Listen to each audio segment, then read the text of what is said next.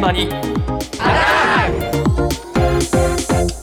今朝の担当田中ひとみさんです。おはようございます。おはようございます。えー今日は東京は平年並みの気温ということですが、うん。今年は暖かい日が多いですね。そうかな、うん、うん。暖冬の影響で、ええ各地で雪が少ないとニュースになっていますよね。えでこの雪不足、スキー場が頭を抱えているようです。はい。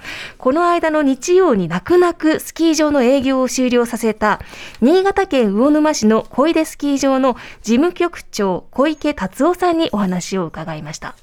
当初の予定ですと、3月の10日まで営業する予定でいたんですが、それがあの雪不足で、えーやむを得ず2月25日で終了したということです。あと、オープンとクローズの間はずっと営業してたわけじゃなくて、雪不足のための休業日が、トータル35日間休業期がありますね。まあ、降らないなら降らないなりに、使わないエリアから雪を運んできて、コースに雪付けするという作業日に当てたり、最後の3日間は、もう雪がもう出す雪がなくて、あの持ってきた雪のところはなんかハゲ山のように土が出て、うんいう状況まで行って、もう最後終わりになった。家族は雪が少なくて、今年はいい冬だねって言ってますし、でもやっぱ商売にしてみると、やっぱり予定通り降ってもらわないと商売にならないっていう、もう本当に真逆の会話はもう日常茶飯事ですよね。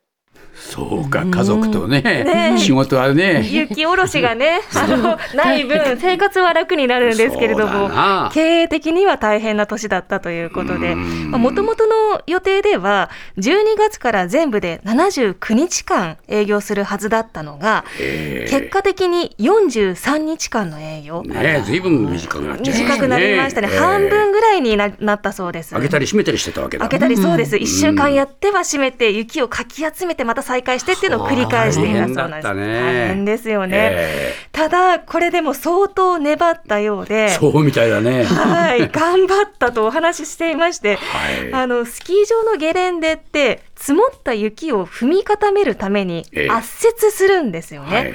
圧雪車といって、ええ。キャタピラがついた車で踏みしめて滑りやすくするんですけど、雪が少ないとそもそもこの圧雪ができないとはあ。地肌が見えてしまうと。そうかそうか。うん。ですのでそうした中で一部のコースだけもう寄せ集めながら頑張ったそうですそうですが。かやっぱり経営的には赤字というだろうな大変だよな。準備もいろいろありますからね、リフトの整備をしたり、スキーやスノーボードのレンタルの準備をしたり、うん。レストランもありますし、ええあと人件費もかかっていて、まあ、そもそもフル前提で準備をしているので、売り上げも昨年の例年の半分以下になってしまったあということなんです。大変でしたね。大変な冬になったようです。え。ただ、この雪不足の影響が出ているのはスキー場だけではないようです。同じ魚沼、米どころでもあります。今回の雪不足でこれから心配される米作りについて、南魚沼市でコシヒカリを長年作っている米農家の関隆さんにお話を伺いました。もう異常に雪が少なくて、要するに水不足とか心配なことやろ。米作りは、まあもちろんあの、大量の水を使うような夏場。あの、雪の降らない年も、高い山にはまあそれなりに降るわけの。だから大きい川はそれなりに水が夏もあると思うんだけども、問題は、沢の水を使ってる田んぼもいっぱいあるんだって。比較的低い山の沢から水を引いてる田んぼも結構いっぱいあるわけ。そこが雪が少ないと、あの、沢から水が取れなくなるから、まあ水不足は相当心配だな。俺は45年、もうベテランの方に入ったぞ。いや、それはあの、長い間には何度かあるよ。何度かあるけど、それにしては雪は少ない。去年みたいに暑い夏で、えー極めて雨が降らないで、ってくると、あの、ものすごいことになるなっていうのは想像つくな。あそうか。うん、水がね不足しちゃうってことなんだ。そうなんですよ。米作りって雪解け水を多く使うので、なるほど。今年雪が降らなかったことで、この先の雪、えっ、と、水不足を心配していたんです。そうすると出来が悪くなっちゃう悪くなるかもしれないっていう話なんですよね。でちなみに現時点で言うと、ええ。農家さんの中にはこのオフシーズンうにん。除雪作業の仕事をしている人も多いそうなので、ええ。もう冬場に見込んでいた稼ぎがもう入ってこないという問題もあるようなんですね。はい。えただ、稲作に関しては、うん。昨年、猛暑でしたよね、ええかなり暑かったと、で夏場、雨の量も少なかったことで、え去年が一等米と呼ばれる、最も品質が良いとされるランクのお米が激減してしまった不作の年だったんです。えなので、今年はただでさえ今、雪不足なので、うん。もしもこの夏、仮に異常な暑さが重重ななったとるとなすれば、去年以上の不作になってしまうかもしれないと、大変だ。そういった不安があるんですよね。なるほどね。ええということで、米農家にとっても心配な状況がこの先も続きそうなんですけれども、はい。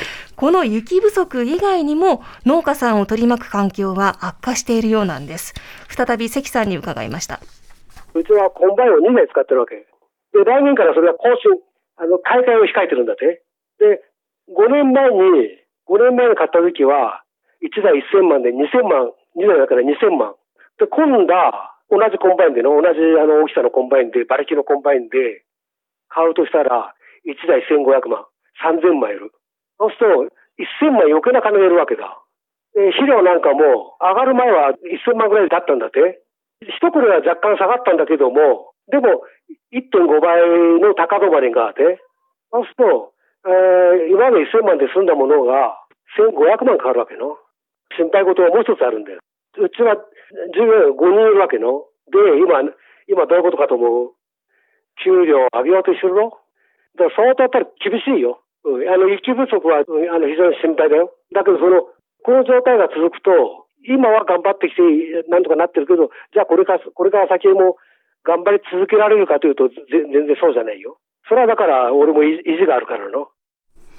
ああ、そうか。値上がりもしてんだな。値上がりもね、機材もそうですし、肥料も、これあの、ウクライナ情勢などの影響で、あの、輸入ができなくて高騰していたりするんですけれどでもね、1000万が1500万になっちゃうの？うわ大きすぎる。1.5倍ですからね、大きいです大きいよよねな。で、人件費ももちろんかかりますし給料を上げようとしているって話もありましたけど、うん上げないと他の業界に取られてしまうんですそうね。かそうか。ねでも上げる状況にはないと、上げられないと。これ国は何とかしてくれないの？去年はええ。国の補助金が出ていたようなので、ええ。それを使ってなんとか補填できた部分はあったそうなんですけど、うん。今年はまだ見通しがないそうなので、どうなるかわからないということで、あの関さんの周りでも農家をもう辞めてしまう人も増えているそうなんです。はい。ねえあのみんなねお米も食べなくなってきてるっていう話もあるからなだからまあ本当に取り巻く環境が厳しくなる一方だね。